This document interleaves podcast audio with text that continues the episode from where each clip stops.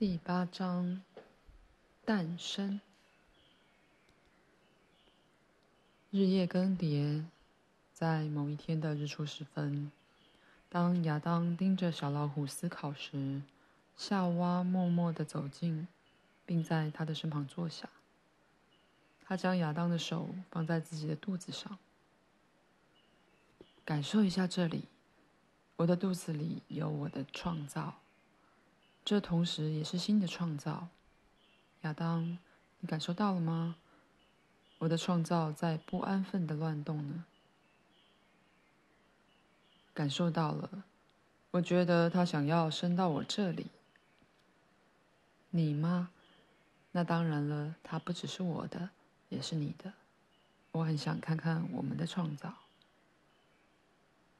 夏娃生产时没有痛苦。反而是惊喜万分。亚当心急地看着，并颤抖着，四周的一切似乎消失了，他甚至没有意识到自己。夏娃生出一个新的共同创造，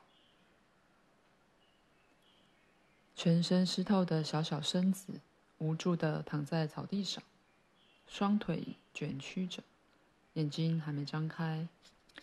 亚当目不转睛地看着他晃动的小手，张开嘴巴呼气。亚当不敢眨眼，生怕错过任何一点小动作。一股不明的感受充满他的全身和四周，让他再也无法待在原地。他忽然跳起来，开始奔跑。他兴高采烈地沿着溪边漫无目的的狂奔。他停了下来，胸中有股不明却美好的东西在扩大，在成长，还有周遭的万物。风儿不再只是让树叶沙沙作响，而是拂过树叶和花瓣歌唱着。云儿不再只是在空中漂浮，而是全部一起跳着迷人的舞蹈。闪闪发光的水露出笑颜。窸窣的流着，哇！小溪，溪水映照着云朵，在眼前形成新的弯曲。鸟儿在天上开心的叫着，草地上也有热闹的窸窣声响。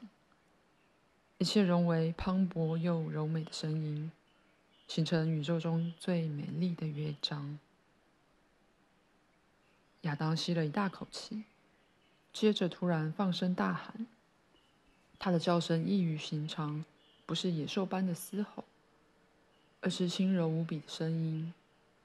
四周万籁俱寂，宇宙第一次听到人类站在地球上开心的高歌。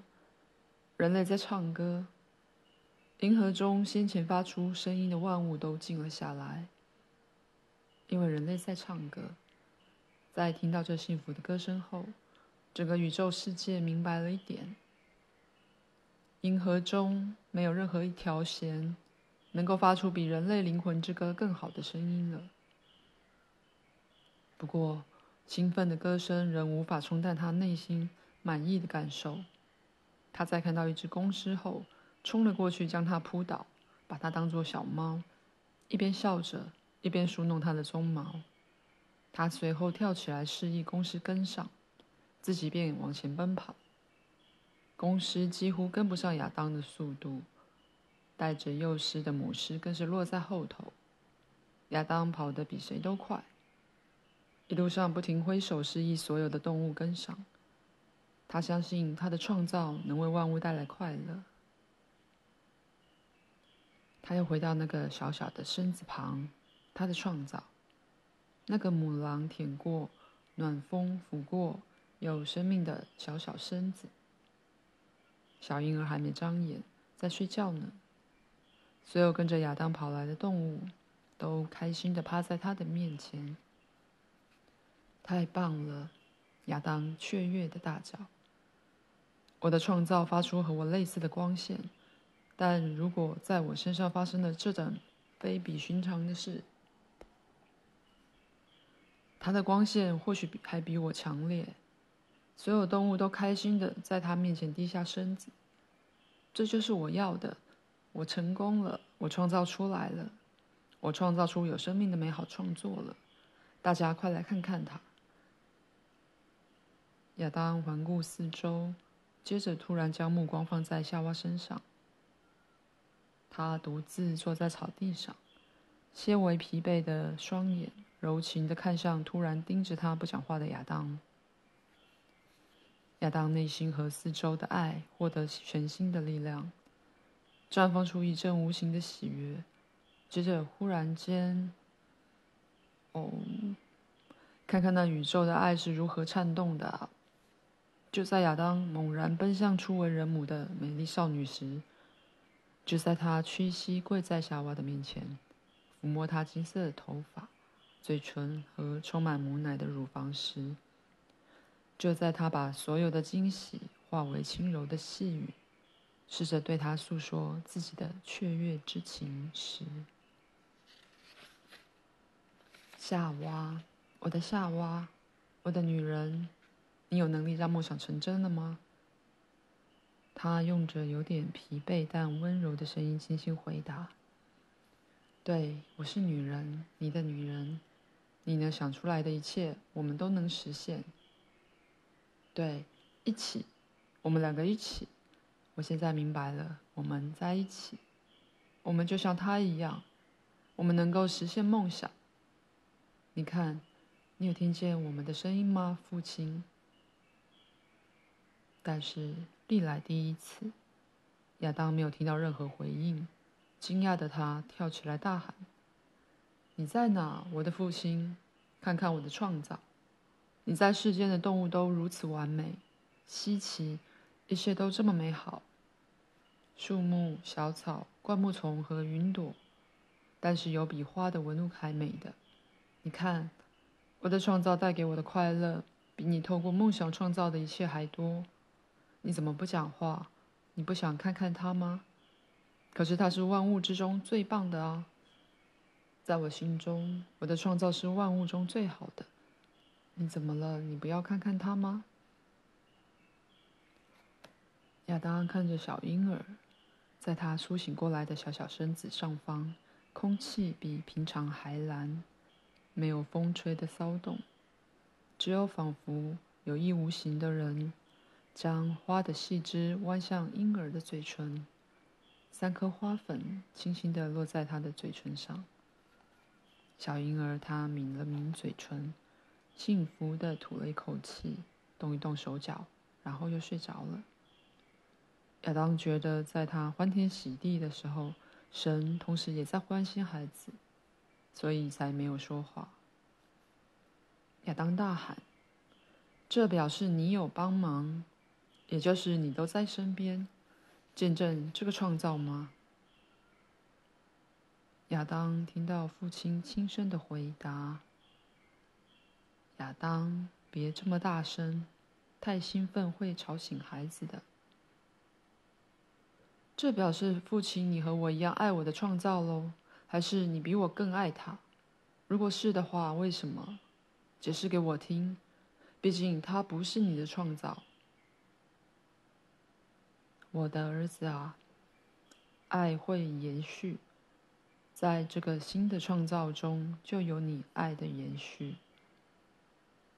你是说我同时在这里，也在他的里面吗？这也表示夏娃也在他的里面喽。是的，我的儿子，你们的创造在各方面都与你们类似，不是只有肉体而已。在他的体内，灵和魂结合在一起，新的创造因此诞生。你们的志向会延续下去，快乐的感受会增强数倍。所以说，我们会变得很多人喽。你会充满整个地球，你会透过感受去了解一切，而且你的梦想会在其他银河中创造更美好的世界。